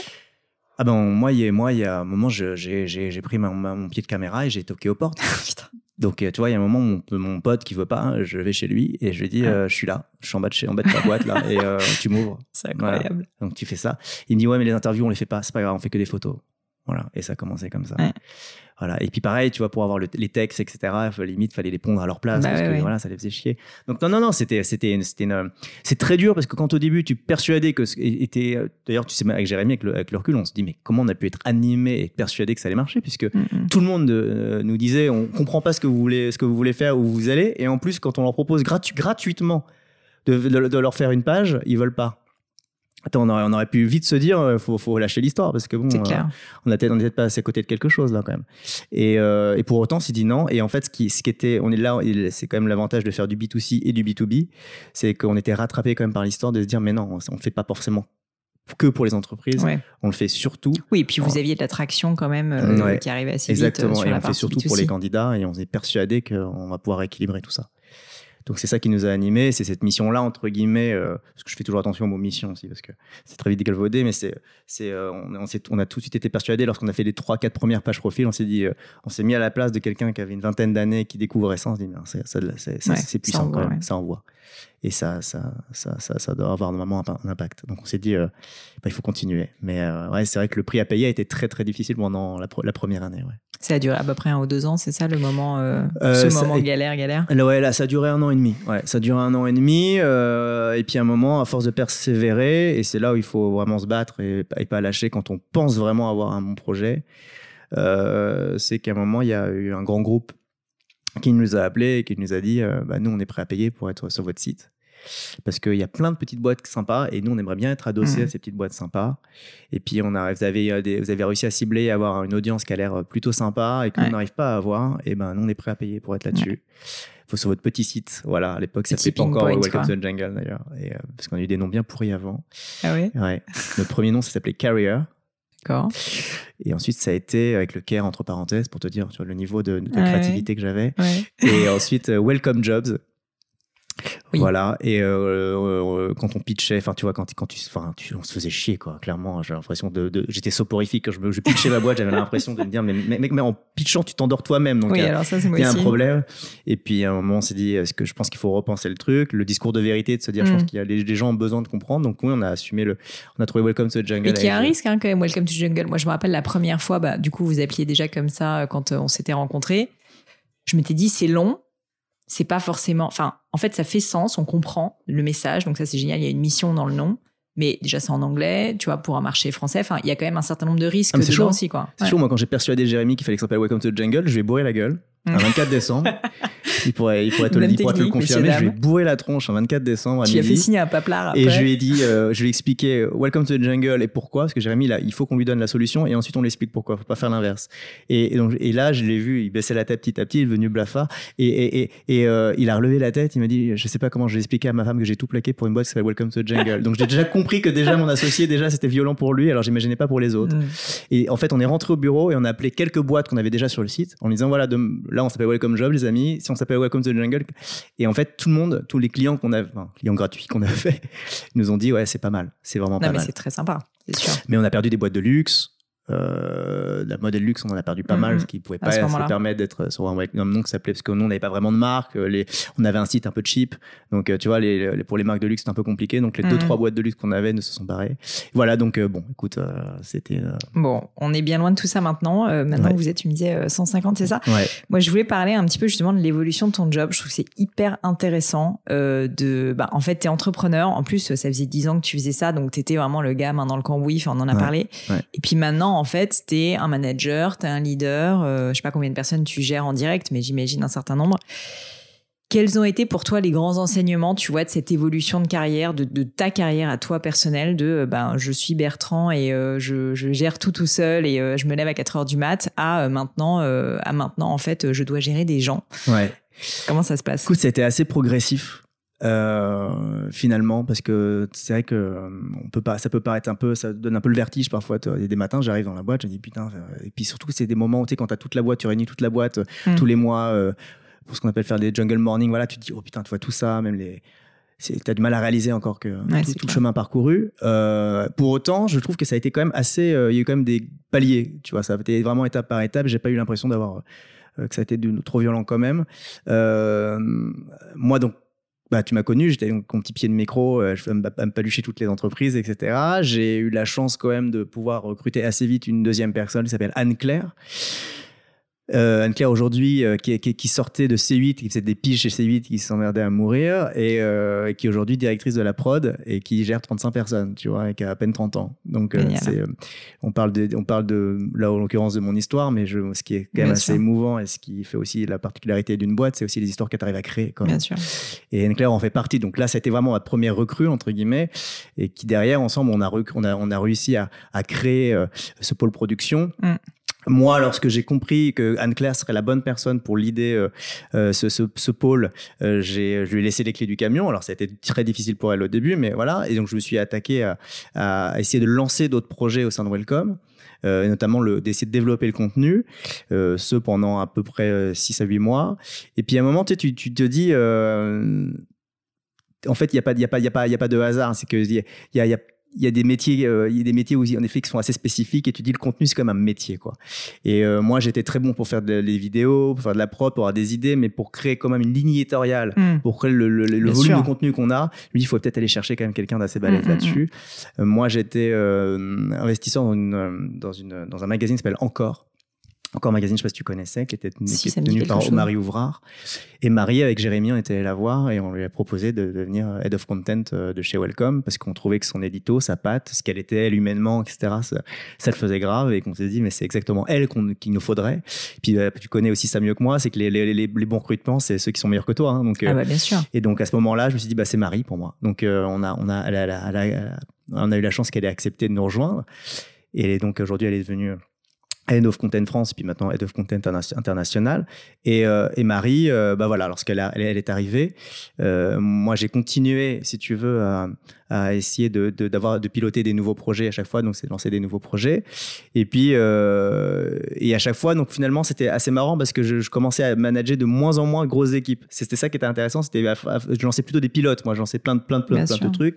Puis c'est un peu comme l'entrepreneuriat, c'est que dans tous les pilotes qu'on faisait, souvent, je me rendais compte que 95% c'était de la merde aussi, mais c'était, c'était, c'était intéressant. Non, mais ton rôle, en fait, finalement, c'est d'être créatif, c'est-à-dire de lancer des choses. Ouais, lancer et des je trouve choses. que c'est hyper intéressant parce que souvent, en fait, quand on est entrepreneur et qu'on lance sa boîte, bah, le management, tout ça, c'est les trucs Ouais. qui nous rebutent un peu. T'embauches, mais en fait, t'embauches, t'aimes pas trop déléguer parce que tu dis que tu vas le faire mieux toi-même, etc. Et en fait, ce que je trouve assez puissant dans ce que tu dis, c'est que c'est un très bel exemple où euh, on, on se rend compte qu'en fait, déjà, t'as l'humilité de te dire, bah, il y a un moment donné, il faut que je recrute quelqu'un qui va le faire mieux que moi et qui Ouais. va le faire dans la durée. Et moi, mon job, c'est autre chose. C'est pas en fait de gérer cet opérationnel d'une certaine manière, c'est d'avoir la vision, de recruter la bonne personne, de la faire grandir, et puis après, de lancer de nouveaux filets et de faire évoluer et de développer. Et c'est en fait, ça reste très entrepreneurial, quoi, comme démarche. Exactement. Et nous, on essaie de créer justement de l'entrepreneuriat C'est dans, notre, dans notre boîte. Et Jérémy, et, euh, parce que là, je parle de- du côté créa, mais Jérémy est aussi créatif que moi finalement dans l'entreprise, euh, voire plus d'ailleurs. C'est que Jérémy, lui aussi, euh, lance plein de projets. Mm. Et en fait, nous, ce qui nous, a- ce qui nous pousse à faire ça, c'est de monter les bonnes épices, les bonnes squads, de, bon, de créer le bon management pour ça. Et puis ensuite, bah, les- les- de, Mm. de laisser faire l'histoire. Je dis Et souvent, les cofondateurs, en fait, sont des emmerdeurs de première parce qu'en fait, c'est des Ah, gens mais qui lancent tout le temps Ah, des ouais. trucs. Les gens n'en peuvent plus Ils dans les équipes. Ah non, mais Putain, je le vois temps. Et d'ailleurs, c'est un peu la vanne, euh, c'est un peu le running joke du, du- de- dans, dans la boîte. C'est euh, qu'est-ce qu'ils vont encore nous sortir de leur, des Ouais. fagots, les, de l'ascar là. Ouais. Et à chaque fois, et d'ailleurs, c'est souvent des, des idées un peu, un peu, un peu chez père. Et donc, euh, euh, on, on sent, t'entends les équipes qui en ont un peu plein, plein, Ouais. plein le cul de, de- de nos idées. Euh, surtout que maintenant, si tu veux, à force d'avoir de le contenu. Pour rien te cacher, donc on l'a officialisé il y a pas longtemps. Moi, je me suis posé la question. Maintenant, à un moment, toi, tu arrives à un moment de ta- de- de- de- d'une vie de boîte où tu te dis, bah, quel est mon rôle? Bien sûr. euh, moi, j'ai eu la chance en plus de lancer des, des- des formats vidéo euh, qui n'ont pas trop mal marché, un peu, un peu humoristiques et tout. Là, je relance une nouvelle série avec Fred Testo. Enfin, tu vois, c'est, on, on fait des trucs un peu, un peu perchés. Et Jérémy veut que j'entretienne un peu ce côté grain, de- que j'incarne un peu ce côté grain de folie dans, Ouais. l'entreprise. Mais il faut faire attention au côté grain de folie parce qu'à la force de, de, de, de jouer le grain de folie, euh, je pense que tu peux te prendre à ton propre jeu et puis faire, faire Mm. n'importe quoi. Et donc, je pense que justement, moi, j'étais arrivé à un moment où euh, je trouvais que c'était intéressant de développer des nouveaux formats un peu grain de folie, tout en continuant à faire des, des formats très, in- très, très intello, entre guillemets, parce qu'on fait des, des, des- des docs euh, assez poussés, du contenu, des articles toujours très sérieux, parce que Ouais, je pense que le travail, ça reste quand aussi, même. c'est- Nos conférences, je pense que le travail, c'est un sujet qu'on doit respecter Mm, mm. et que et qui doit- qu'on qu'on doit prendre très au sérieux. Donc, on s'est jamais permis de, de, de devenir le bagel du travail. Mais euh, c'est en revanche, euh, on- le petit grain de folie, il faut le garder et c'est ce que j'essaye de faire. Mais ça me prenait, ça me prenait plus aujourd'hui euh, 100% de mon temps, même si je Mhm. pilotais d'autres projets. J'en ai parlé à Jérémy et, euh, et aux deux autres associés en disant bah voilà les amis, moi je pense que je pense que j'ai encore plein de mal de choses à faire chez Welcome, mais je pense que j'ai le sens de mon travail. euh, Globalement, je peux, j'ai besoin de faire autre chose. Et puis je trouve que quand tu es créatif, moi je m'estime un peu créatif aussi, tu as un moment donné besoin d'air. Tu as Ouais, besoin ouais, euh, d'aller ouais. voir ailleurs pour puiser. Moi je te donne, les, mon, désolé de parler de moi, mais mon exemple personnel, c'est que moi ça faisait aussi 7 ans tu vois, que j'avais créé ma boîte ou 6 ans que j'avais créé ma boîte. Et à un moment donné, en fait, si tu veux apporter ça, et je me vois exactement comme toi, la personne qui allait euh, sortir un peu des nouveaux projets. Bah en fait, euh, si jamais tu es, un peu tout le temps dans ton microcosme, tu as du mal à trouver des nouveaux projets euh, vraiment différents, tu vois, pivotal. Et donc, par contre, si tu sors un peu, tu vas faire autre chose, ça s'enrichit en fait. Et je trouve que les projets appellent les projets. Et moi, euh, le nombre de fois où, via une interview, tu vois, comme je suis avec toi aujourd'hui, via le Ouais. gratin, bah, en fait, ça m'a donné des idées pour ma boîte. Bah, Et je pense que c'est hyper enrichissant. Exactement. Donc, Puis alors, euh, Welcome aussi m'a permis ça aussi, toi, de rencontrer, d'être au cœur du réacteur de plein d'idées, Mm. etc. Depuis de, de de me dire, on faut pas s'arrêter à. Et, euh, et donc voilà, moi, j'ai grâce à, à certaines vidéos, j'ai été repéré par par une agence artistique que j'ai signé. J'avais, D'accord. tu sais ce que je, Bah, je dois dire que tu as ouais, quand même un talent d'acteur euh, qui est assez drôle. enfin, non, mais c'est vrai. c'est gentil. Et et et euh, et, et en fait, moi, j'avais j'avais commencé à écrire, mais tu sais, c'est le truc que t'assumes pas norme, vraiment parce que c'est pas ton métier, voilà. Mais donc tu dis, tu t'es pas légitime, donc tu laisses ça à la cave. Puis l'avantage d'avoir signé dans cette agence, c'est que je leur ai montré un peu ce que j'avais écrit. Ouais. Ils trouvaient ça intéressant. Donc là, on est en train d'écrire une série ensemble avec des auteurs, un long. Génial. Et puis en parallèle, et puis à un moment, euh, il y a des sujets d'acting qui arrivent. Et puis, euh, et puis euh, là, j'écris un seul en scène avec Fred, avec Fred Testo. Donc des trucs qui font que tu dis, attends, en fait, Bertrand, là, t'as plein de trucs qui arrivent. et tu, ça peut pas. il voilà, tu faut, faut pas que ça devienne schizophrénique. Mm. Et, et puis surtout, vis-à-vis de, en- il faut être honnête aussi vis-à-vis de Jérémy. Euh, vis-à-vis de tes investisseurs. Bien sûr. Voilà. Et donc, c'est pour ça que j'ai dit à Jérémy, je pense qu'il va falloir un moment acter le fait que. Bien sûr, tu passes à J'ai. Welcome, je pense encore un peu besoin de moi et j'ai moi j'ai je pense encore pouvoir apporter des choses mais ça me- il faut aussi que j'y trouve aussi mon compte. Bien sûr. Et donc c'est pour ça qu'on a acté qu'aujourd'hui je suis à, je suis à 50% chez Welcome et 50% dans mes dans mes nouveaux projets. Je trouve ça génial et je te Euh, remercie d'en parler parce que je sais que c'est pas toujours évident, tu vois, on a envie d'avoir l'image du gars qui est... Mais en fait, pour moi, c'est déjà, c'est la vie. Et Bah ouais. deuxièmement, euh, en fait, euh, c'est, c'est ça qui va certainement faire que tu vas encore apporter beaucoup plus à Welcome. C'est ce qu'on dit je, aussi. pense, ouais. et je pense en plus que ce genre de, de, de changement de carrière, tu vois, un peu évolutif, je pense qu'il y a beaucoup d'entrepreneurs qui se posent la question mais qui n'osent pas le faire. Tout à fait. Et en fait, ça peut marcher. Ça peut très très bien marcher et ça peut être très riche, tu vois. Exactement. Et d'ailleurs, tu vois, je rebondis un peu. On, on est passé à la semaine des 4 jours. Donc, euh, la semaine des 4 jours, c'est pas un 4 5 e c'est vraiment euh, une, une semaine, tu es payé comme une semaine, mais tu travailles 4 jours. Euh, donc, en général, tu peux prendre soit ton, ton jour off, c'est soit le mercredi, soit le vendredi. Pourquoi je te dis ça? Parce qu'en fait, il y a pas mal de gens qui sont venus me voir et qui m'ont posé la question qui est de dire Bertrand, je suis, je suis assez emmerdé parce que mon jour off, on m'a proposé de travailler, de faire du free. Euh, souvent à la prod, ils m'ont dit j'ai un petit budget, ils me demandent d'aller filmer et de Mm. ça. Je suis hyper emmerdé parce que si je, ils vont poster sur les réseaux sociaux et si tu vois mon nom, enfin je sais Ouais. pas, je suis hyper emmerdé. Je préfère être- Et ils avaient peur de que ma réaction c'était Attends, tu- Ouais. tu, travailles pour Welcome, t'es un malade, C'est le Ouais. off, tu travailles pour, c'est- c'est- tu, tu dors quoi. Et, enfin, tu fais ce que tu veux, soit tu travailles pas. Et, et en fait, ma réponse, euh, et la réponse de Jérémy est la, la même, c'est que, mais au contraire, mon c'est, mais fais autre chose. Si tu as la chance de pouvoir aller filmer autre chose que de Welcome Mm. et te nourrir ou faire, mais fais-le, parce que de toute façon, ça profitera Welcome. Euh, Comme ce jungle en profitera, elle sera nourrie de ce que tu auras pu apprendre durant cette journée-là. Et donc, c'est pour ça que nous, euh, on est vraiment, euh, si les gens peuvent faire autre chose que nous, Hmm. et, euh, et voir autre chose que Welcome to the Jungle et faire des autres prods et, ou euh, mais mon dieu qu'ils le fassent nous on a des illustrateurs qui, qui travaillent sur d'autres projets etc en free mais mon dieu que c'est bien Ouais, bien sûr. ça leur fait voir autre chose ça les nourrit ils travaillent et euh, ils apprennent et donc pour nous c'est tout bénéfice donc c'est ça qui est génial et je pense que les gens ne se rendent pas compte il faut absolument euh, que les, que les, je dis quand, les, quand je dis ce- les gens se rendent pas Mm. compte c'est plutôt les entreprises qui Ouais. doivent avoir qui doivent participer à, à- l'expérience que leurs salariés euh, doivent, doivent voir absolument autre Mm. chose. Moi, je suis entièrement persuadé que l'entreprise doit participer à ça et doivent s'engager euh, complètement à, à faire en sorte que les- leurs salariés, leurs employés euh, puissent euh, respirer et voir autre chose parce que ça participera justement à... Ouais, et puis en plus, ça fait juste que les gens ont envie de rester plus longtemps. euh, Exactement. enfin, tu les fidélises aussi comme ça. quoi. Exactement. Hyper intéressant, vraiment. Euh, on va passer euh, aux dernières questions euh, que j'aborde souvent dans le gratin. J'appelle ça le crible du gratin. Est-ce Ouais. que tu es prêt, Bertrand? Ce sont Je- des je choses un petit peu plus personnelles. Ouais. Déjà qu'on a, on est rentré Ouais. un peu dans le détail, mais est-ce que tu as eu un moment vraiment très dur, Mm. un échec, un moment de remise en question, un moment de doute dont tu pourrais me parler et les enseignements que tu en as tirés, pareil, pour qu'on puisse les partager à, à l'audience Euh, bah, J'en ai eu pas mal hein, de moments de doute évidemment dans ma vie. Je, vais peut-être te parler du, dernier, vraiment très gros, euh, qui était, que j'ai pris à titre personnel, parce que d'ailleurs il était personnel. Euh, lorsque je te disais, j'étais tout seul à monter euh, les, pages profil et à tout faire, et voilà, avec, ma- petite caméra. Mais au tout début, j'avais un petit appareil photo qui était chez moi et et, euh, je sais pas vraiment prendre des photos, je sais faire des vidéos, mais pas très bien. Enfin voilà, pas pas mon métier quoi. Et, euh, et un jour, on, fait une entreprise qui était euh, l'entreprise le fondateur était un ami de Jérémy. Et un jour, Jérémy m'appelle et il me fait écoute, euh, j'ai eu j'ai eu mon pote là au téléphone. Tu as fait sa, boîte il y a deux jours et il m'a appelé, il m'a dit que c'était nul. Il avait vu les photos, il avait vu ce que tu avais fait, les vidéos. Il me dit je peux pas, je peux pas montrer ma boîte de cette man- de, ce- de ce- de ce- cet angle-là. C'est trop nul quoi. Enfin, c'est moche, les photos sont moches. enfin, tout est nul quoi. Et c'était vrai. C'était nul à chier ce que j'avais fait et, euh, et j'étais dans le doute total parce que en fait j'étais assez limite j'étais dans, dans- j'avais vu les photos bien évidemment qu'ils me le disent mais j'étais pas très convaincu de ce que j'avais fait en plus tu vois donc évidemment son retour il y avait rien à dire et c'est d'une violence quand pendant dix ans t'as pas été trop mauvais dans ton job et que tu entreprends un truc et qu'on te dit ce que tu fais c'est nul Ouais.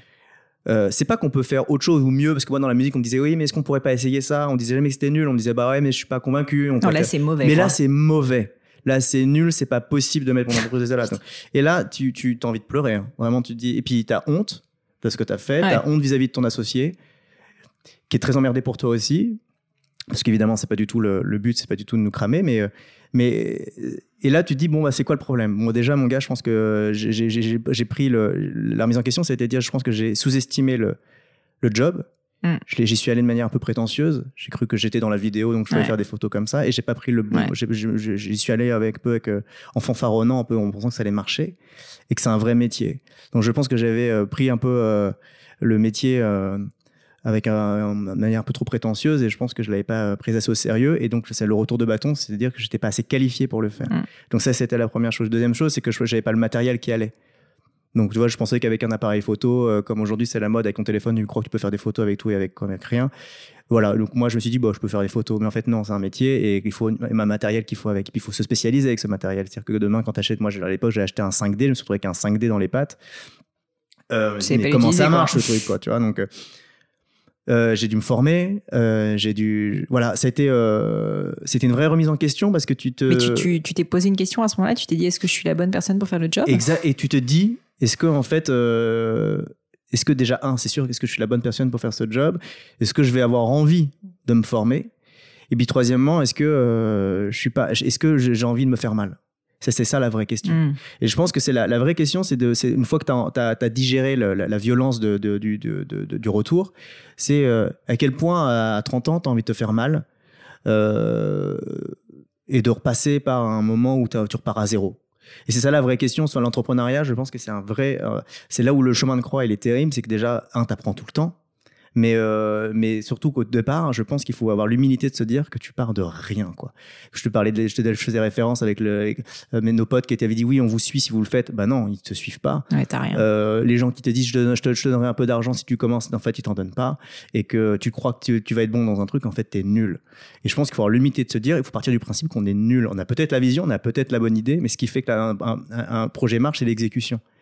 Et c'est ce que d'ailleurs on peut avoir la meilleure idée du monde euh, et avoir une idée de génie. Je pense que si c'est mal exécuté, c'est comme dans tout, ça ne marchera pas. Et je pense que j'ai pris conscience à quel point l'exécution et même si dans la prod avant, j'avais compris qu'être euh, rendre un produit à temps, temps et en heure je- euh, et de bonne qualité, j'ai grillé déjà 90% de la, de la concurrence. Mais, mais, mais là, je me suis Mais t'as remis en- compris vraiment l'investissement que ça allait l'investissement que ça allait être, à quel point Mm. ça, allait, ça, allait, ça allait être douloureux et à quel point euh, il n'y a pas d'âge pour se remettre en question et pour repartir à- de rien. Et ça, c'était très violent parce que euh, moi qui est arrivé au, dans un niveau de piano où j'avais l'impression de pas être trop mauvais et puis de, de chuter finalement, voilà. D'arriver dans la musique et finalement de faire des boîtes de prod pendant 10 ans, te gargariser parce que tu fais des boîtes de prod et finalement te rendre compte que tu fais trois notes de- sur un synthé, c'était un peu dur aussi. Et là, je me suis dit, mais attends, mais en fait, c'est quoi tout ça, quoi? C'est quoi le. Tu crois toujours que t'es bon, mais en fait, euh, et tu repars toujours. Et finalement, c'est un éternel recommencement, mais c'est, mais, mais c'est génial. Mais il fallait simplement l'accepter. Et je pense que c'est, c'est- ça a été. euh, pourquoi je te parle de cet échec-là? Parce que ça a été un tournant dans ma vie, parce que je pense que j'ai accepté un truc que je n'acceptais pas avant, c'est de repartir à zéro. Mm. Et, euh, et, euh, et repartir à zéro ne veut pas dire que tu repars avec rien. Tu repars avec euh, ce que tu as appris avant, Bien sûr. etc. Mais sauf qu'avec un bagage qui est différent. Mais sauf que tu, oui, il faut accepter de repartir parfois à zéro. Comme aujourd'hui, je repars dans l'écriture, Ouais. dans ce qu'on appelle un long métrage, une série. Je ne sais pas écrire, j'ai pas la structure, mais j'apprends avec des auteurs. Mais je repars à zéro. Dans l'acting, pareil, je pars de rien, donc je, je- je pars aussi à zéro. Et, faut, et si tu l'acceptes, tu travailleras évidemment d'autant plus et beaucoup Mm, mm, plus mm. pour arriver à, arriver à ce que tu as envie de faire. Et voilà, donc ça, c'était un échec assez marquant et c'était un des derniers vraiment, vraiment marquants pour moi parce que j'ai accepté euh, l'échec comme quelque chose de, de, évidemment pas de valorisant, mais justement quelque chose d'assez positif où il fallait absolument que soit je rebondissais, soit je, je me cramais les ailes. Et voilà, donc voilà, c'était euh, pour moi, euh, ça a été assez, euh, ça a été à la fois un moment très dur et à la fois Ouais, un peu d'épiphanie, quoi. Ouais, exactement.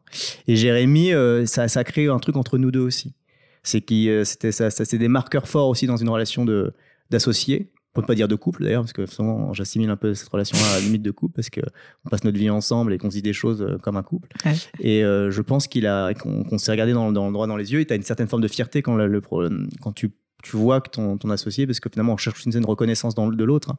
C'est quand tu vois que t'es pas, t'es pas tombé, que tu as, lui as montré que tu allais, allais mettre tes bouchées doubles pour arriver à faire un truc top Mm, mm. et ce qu'on a réussi à faire apparemment. Donc voilà, donc c'est pour ça que je pense qu'il y a des marqueurs forts aussi dans, dans les échecs. C'est clair. C'est ce qui a un peu construit aussi notre relation. Souvent, je trouve que les gens ont peur justement de se. Alors, c'est un peu bateau ce que je veux dire, de se montrer vulnérable, Ouais. d'assumer justement leurs erreurs, leurs échecs. Mais en fait, il faut comprendre que ça crée au contraire une relation de confiance tellement plus forte. Bien sûr. Parce que du coup, tu te dis pas que la personne est en train de te cacher quelque chose, qu'elle est en train d'essayer de, tu vois, d'être- de ne pas être elle-même, quoi. Exactement. Juste Au elle assume. Tu dis, ok, j'ai merdé, mais je vais faire mieux la prochaine fois. Exactement. Et il y avait rien à dire. En plus, moi, il y avait Ouais. vraiment rien à dire. Tu, euh, J'aimerais bien le voir. euh, je suis dans une corbeille de la corbeille. C'est ça, ça, vraiment. Euh, si ça te dérange pas, j'aimerais parler rapidement euh, d'équilibre pro-perso. Ouais. Je sais que tu as des enfants. Ouais. Euh, T'habites pas tout près d'ici. Ouais. Est-ce que ça a été un sujet pour toi? J'imagine que oui. Est-ce que tu as pris des décisions à un moment donné qui pourraient être éclairantes, euh, pareil pour l'audience, sur euh, comment bah, justement mettre une limite, tu vois, entre ta vie professionnelle et ta vie personnelle? Comment est-ce que tu organises ça? Est-ce que tu as des astuces? Enfin, tu vois, c'est un peu basique comme question, mais en gros, comment tu gères euh, le fait d'avoir quand même bah, ton moment, ton Bertrand de chez toi, ta femme et tes enfants, et, et, et, tout le reste de tes activités? Moi, je pense que j'ai... alors, concrètement, euh, je ne sais, pas si ma femme écoutera euh, ce podcast, mais euh, donc ça m'oblige à ne pas mentir et à dire strictement la vérité. Moi, j'ai flingué un peu ma je famille. Je lui ai envoyé direct. Ouais, tu peux ouais, tu peux l'envoyer direct. Non, j'ai, il, faut que c'est au moins que c'est. voilà, je pense que ton podcast avoir au moins l'exigence de la, de la, vérité, de la vérité, c'est que moi, j'ai non, non, vraiment, j'ai flingué ma famille.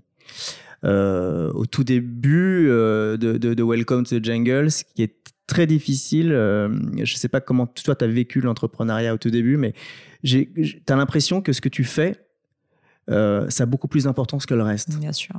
C'est même la seule chose qui compte. C'est la seule chose qui compte. Je ne pensais et vivais que pour et avec Jérémy. C'est, mm. euh, je ne voulais absolument. on en chiait, mais. parce qu'en fait, c'est un tel effort, je pense que tu n'as pas le choix. Si tu te dis pas ça, tu le fais pas. Exactement. Et, et moi, alors après, je parle pas beaucoup. Euh, de mes, du travail euh, quand, c'est quand on est dans le dur. Euh, avec, ma femme s'appelle Marie et, je n'en parlais pas beaucoup. Et donc je pense qu'en plus, je, me disais, de manière un peu, peut-être, je sais pas, un peu, un peu conne, elle peut pas comprendre.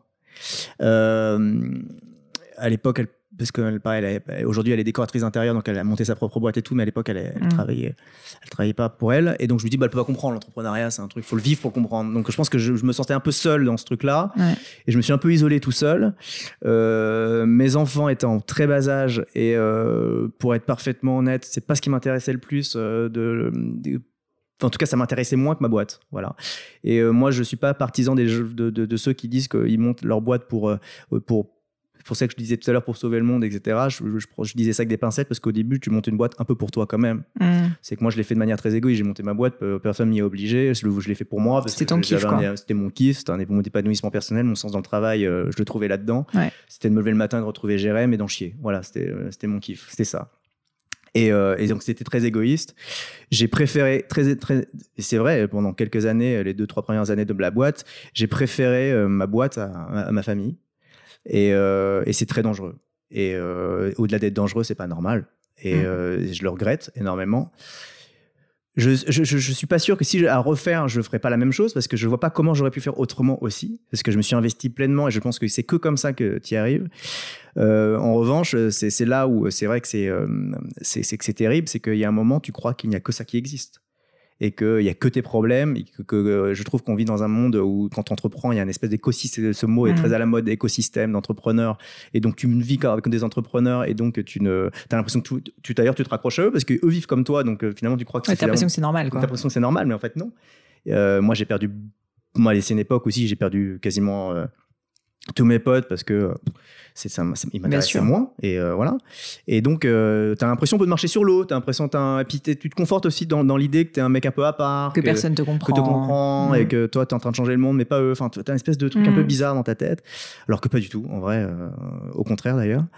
Et, et, donc ça c'est vrai que ça a été ça a été c'est très très difficile. Et d'ailleurs les cicatrices pour rien te cacher il y en a toujours et que bah, j'essaie de les penser petit à petit euh, parce que maintenant j'ai retrouvé un équilibre. Euh, j'ai dit j'ai retrouvé, et donc tu vois, comme, ça veut dire que je l'ai pas toujours trouvé, au contraire. Et donc j'ai retrouvé depuis quelques mois, et donc je, parle, je te parle en mois et pas en année. Euh, c'est assez récent cet équilibre-là, cette envie aujourd'hui de, de, de, me recentrer sur l'essentiel qu'est ma famille. Je dis bien l'essentiel, et c'est pour ça que le, ceux, qui entreprennent et qui sont jeunes parents, moi j'investis dans quelques entreprises et il y en a certains, je sais, qui sont jeunes parents, et c'est vraiment la première mise en garde que j'ai pour eux. Je préfère qu'ils plantent leur boîte, mais qu'ils restent avec leur famille que l'inverse. Et euh, c'est trop important. Et, euh, c'est, euh, et parfois, bah oui, ça nous fait passer parfois à côté de l'essentiel. Alors, l'entrepreneuriat, c'est génial. Hein. À faire, je je dis pas qu'il faut, être, qu'il faut tous être entrepreneur, il faut tous monter sa boîte. Au contraire, je pense justement il faut, faut avoir ça dans, aussi en soi. Mais en revanche, faut, le prix à payer, parfois, en tout cas me concernant, il est, il est très très cher. Et euh, c'est pas toujours facile. Et euh, j'ai fait aussi des sacrifices qui sont, qui sont difficiles. C'est évidemment beaucoup moins voir ses enfants, mm. euh, de pas être là physiquement ou mentalement là pour eux. Et euh, aujourd'hui, même si j'ai retrouvé euh, ça avec eux, parce que je, je, je, pourrais plus vivre sans, mais c'est, ouais, ça a été très, très compliqué. Donc, moi, j'ai pas la, réponse à ta question qui est de dire comment trouver l'équilibre. L'équilibre, euh, franchement, je, l'ai trouvé parce que la boîte aujourd'hui a une espèce de, d'inertie qui fait que ça, roule et que maintenant je peux trouver un équilibre. Mais jusqu'à, jusqu'alors, je j'avais pas trouvé cet équilibre, donc je n'ai pas la solution. Et même pire que ça, je suis un très mauvais exemple. Mais, euh, mais par contre, si je te dis ça en toute transparence, c'est, vraiment pour moi être un point de vigilance euh, pour, les, pour les entrepreneurs euh, ou les futurs entrepreneurs, jeunes parents, ou, euh, de ne pas oublier, de ne pas passer à côté de mm. l'essentiel parce que il faut savoir ce qu'on est prêt à perdre quand même. Et si c'est sa famille, vraiment en être sûr. Mais je, enfin, je te remercie vraiment d'avoir partagé ça parce que je pense que peu de personnes osent le dire alors qu'en fait c'est très fréquent. Et tout ce cheminement dans lequel tu rentres, qui est un peu, pour moi, c'est tu rentres dans un espèce de système de pensée complètement automatique, tu vois, où qui s'entretient effectivement avec tes potes entrepreneurs, les levées de fonds et compagnie. Et, à un moment donné, tu te rends plus compte de, bah, de ce qui a vraiment de la valeur pour toi parce que tu es tellement focus sur ta boîte. C'est ce que tu disais. Moi, je me rappelle, j'ai eu un moment un peu comme ça où pourtant j'ai créé ma boîte avec mon mari, donc je le voyais beaucoup. Mais en fait, on se parlait, tu vois, on n'était même plus mari et femme, quoi. On était juste associés. Et à un moment donné, on s'engueule comme du poisson pourri. Et là, je sais pas, j'ai eu un espèce de flash, tu vois, où je me vois hors de moi. Enfin, tu sais, le truc, euh, complètement comme si j'étais sous LSD. Où en fait, je me dis, mais attends, là, là, je suis en train de saboter complètement ma relation. Et en fait, ça fait dix ans qu'on est ensemble. Et c'est euh, fou, en fait, euh, parce que tu, tu, te rends compte à quel point tu peux, tu peux être dans, dans, tellement dans le système que t'en oublies, euh, t'en oublies qui t'es. Exactement, t'en oublies qui t'es, exactement. Et c'est euh, c'est là où, euh, c'est là où bah, pour revenir justement à qui t'es, ça prend du temps. Hein. Mm. C'est et moi, je me suis objectivement un peu perdu. Euh, et, donc, il n'y a pas que du mauvais hein, dans ce que je dis aussi, mettre, perdu. Il y a eu, j'ai créé, on a créé quand même, bah, ça, si on regarde aussi euh, le, côté, euh, l'autre pendant du truc, c'est qu'on a créé plein de jobs, des gens qui ont l'air plutôt bien dans leur boulot. On a créé une boîte qui a du sens et qui a un impact sur, sur, sur la vie de certaines personnes qui vont sur notre site. donc, non, il y a eu évidemment plein de choses vertueuses. Mais ça passe par mais ça passe par évidemment des sacrifices. parfois que j'aurais pu éviter. Et puis, et puis on n'est pas, pas, forcément obligé d'aller si loin dans, dans, mm. le, dans le délire. Moi, je pense que comme le problème, c'est que je pense que le, le, profil des entrepreneurs sont assez extrêmes et euh, on ne peut pas faire les choses à moitié. Donc, c'est peut-être assez caricatural ce que je dis, mais je pense que moi, pour avoir observé un peu de près euh, ça, c'est qu'on est des gens qui, sommes obligés d'aller très loin dans le truc, c'est jusqu'au boutiste dans l'histoire et qu'on ne peut pas faire les choses à moitié. Mmh. Et donc, c'est vrai que ça, ça, ça, ça, oblige l'entourage à se plier à ça et à s'adapter ou pas d'ailleurs, mais euh, et c'est compliqué, ouais c'est très compliqué. Donc voilà, moi non, j'ai, euh, ma réponse n'est pas une réponse, mais, euh, mais plutôt un parcours de vie qui est peut-être éclairera. Euh, bah, je te remercie. deux dernières questions. Est-ce que tu as une maxime ou des mots de sagesse ou une citation, une réflexion, juste quelque chose que tu n'as pas partagé et que tu aimerais partager? Alors moi j'ai pas euh, de, souvent moi j'ai on, on dit souvent des maximes c'est souvent en anglais c'est des trucs un peu hmm. un peu anglo-saxons ça sonne toujours mieux en anglais ça sonne toujours mieux et je me méfie un peu de ces trucs là mais mais il y en a quand même une mais même si elle est très euh, porte ouverte on a l'impression un peu de c'est un peu gros sabot mais qui je vais je, je, la phrase est moins mais je vais te la dire quand même c'est on dit souvent don't kill people kill the problem moi, j'ai remarqué ça, ça en fait qu'en général, euh, c'est, euh, je l'ai remarqué dans le management et même dans le rapport simplement euh, d'employés, c'est que je te donne un exemple tout con, c'est qu'on a une, on avait, on a une super nana qui était social manager au début chez nous et qui était nulle. Et je peux le dire, parce qu'elle est encore chez nous, elle le sait. Elle, était nulle dans ce job. Elle était nulle dans ce job. mais avec Jérémy, on se posait la question, on dit, mais putain, c'est con, parce que quand même, cette fille, elle est, elle est, est tout sauf con. Elle est, mm. Quand on plus parle, elle est géniale. on s'en fait, elle a tout, quoi. Elle a les yeux qui pétillent. Elle est... Et pourtant, c'est vrai que dans le. Voilà. Et en fait, et en fait le, problème, c'est qu'on pourrait très vite se dire, bah, elle est nulle, donc elle part, elle ouais. vient. Et en fait, on se dit, mais peut-être qu'on lui crée pas le bon environnement, peut-être qu'elle n'a pas le bon métier, peut-être qu'en fait, qu'on se disait tout à l'heure que le social manager chez Welcome to the Jungle, c'est pas le même métier que chez Gemio, peut-être que le social mm. manager chez toi, alors, était, top. En tout cas, chez nous, elle n'était pas bonne. Mais on et en fait, à ce moment-là, on, on, devait créer le pôle événementiel. Et, euh, et on, on, lui a dit, bah, tu sais quoi, je pense que tu serais pas mauvaise là-dedans, on va créer le pôle événementiel, et bah, si tu veux, bah, on te le file. Vas-y, go, carte blanche alors qu'elle sortait d'un échec assez cuisant qui était dire c'est incroyable. et elle a relevé le défi haut la main et aujourd'hui bah, elle dirige le pôle événementiel avec pas mal de personnes belle équipe et des super projets d'event chez nous. Et elle cartonne et elle est super.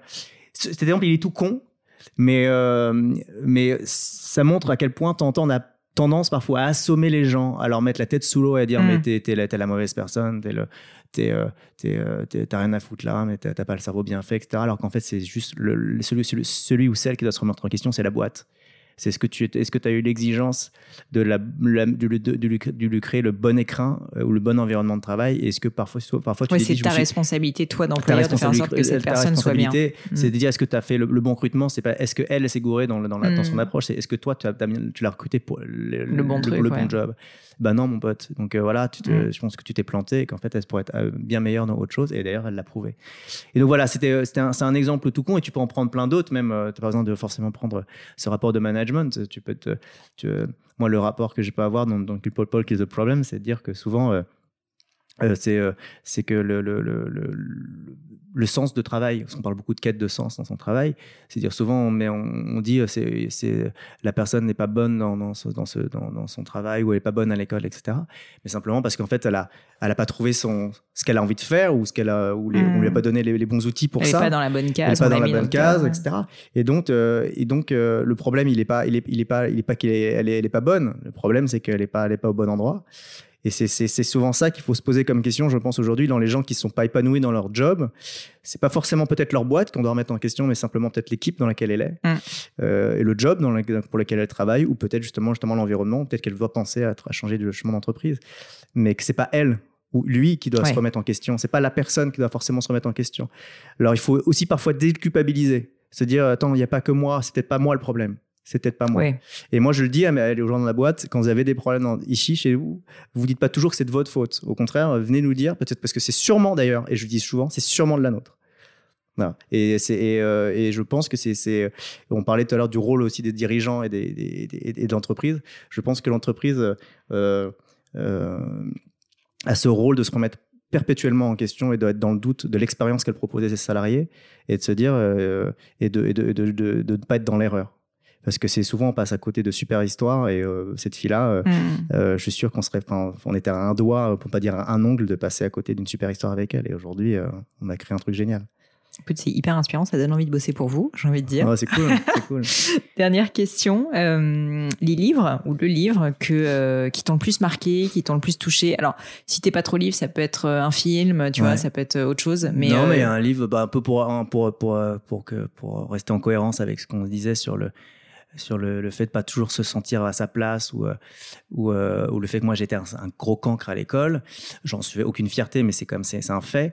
Euh, Il y, a un- il y a un livre qui m'avait énormément marqué, qui a eu un impact énormément aussi dans, dans ma vie, qui s'appelle Chagrin d'école de Daniel Pénac, qui était lui, qui est un, qui est un auteur et un écrivain reconnu aujourd'hui, et, euh, et que d'ailleurs j'adore son style d'écriture, et qui était un lui, qui, était une, qui est une biographie qui explique bah, son parcours ouais. euh, d'écolier Ah, et qui était pas. une nulle à l'école et à quel point euh, ça l'a cassé.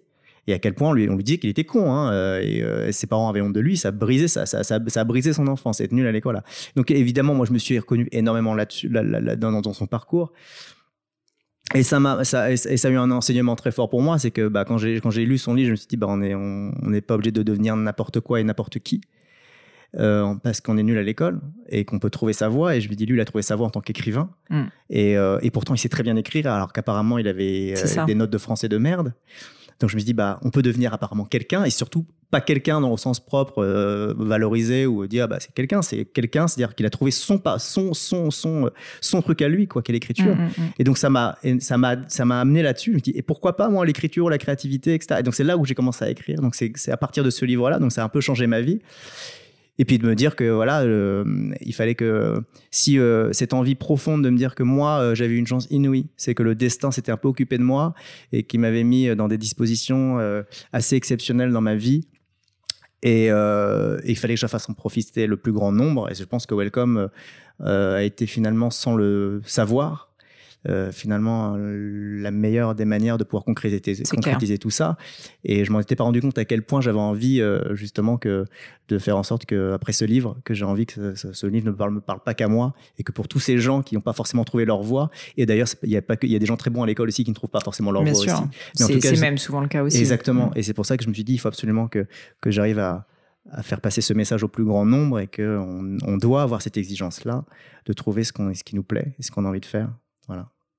Bertrand, merci pour tout. Merci Pauline, merci à toi. Si on te cherche sur le monde merveilleux du web, quel est le meilleur endroit pour te trouver, te stocker, te suivre? Donc, on va bientôt découvrir euh, tes nouvelles activités. Ouais, ça, c'est pas pour tout de suite. Bah, écoute, non, bah, j'ai un, un, petit compte Instagram. Ouais. Euh, honnêtement, je suis pas très euh, réseaux sociaux. J'arrive pas encore à, à, faire des stories, des trucs. Enfin, j'en fais quelques-unes, mais c'est pas. Euh, mais. Ouais, j'ai vu, il est marrant quand même. Hein? il est marrant quand même ton compte. Ouais, ouais, non, mais il y a quelques trucs. Voilà, mais là, là je vais commencer à le, à le nourrir un peu parce qu'il y a des trucs qui vont arriver. En fait, je marche un peu par par actu, donc euh, c'est pas tout le temps. Euh, donc voilà, c'est plutôt Instagram et puis euh, et puis sans vouloir mettre en avant.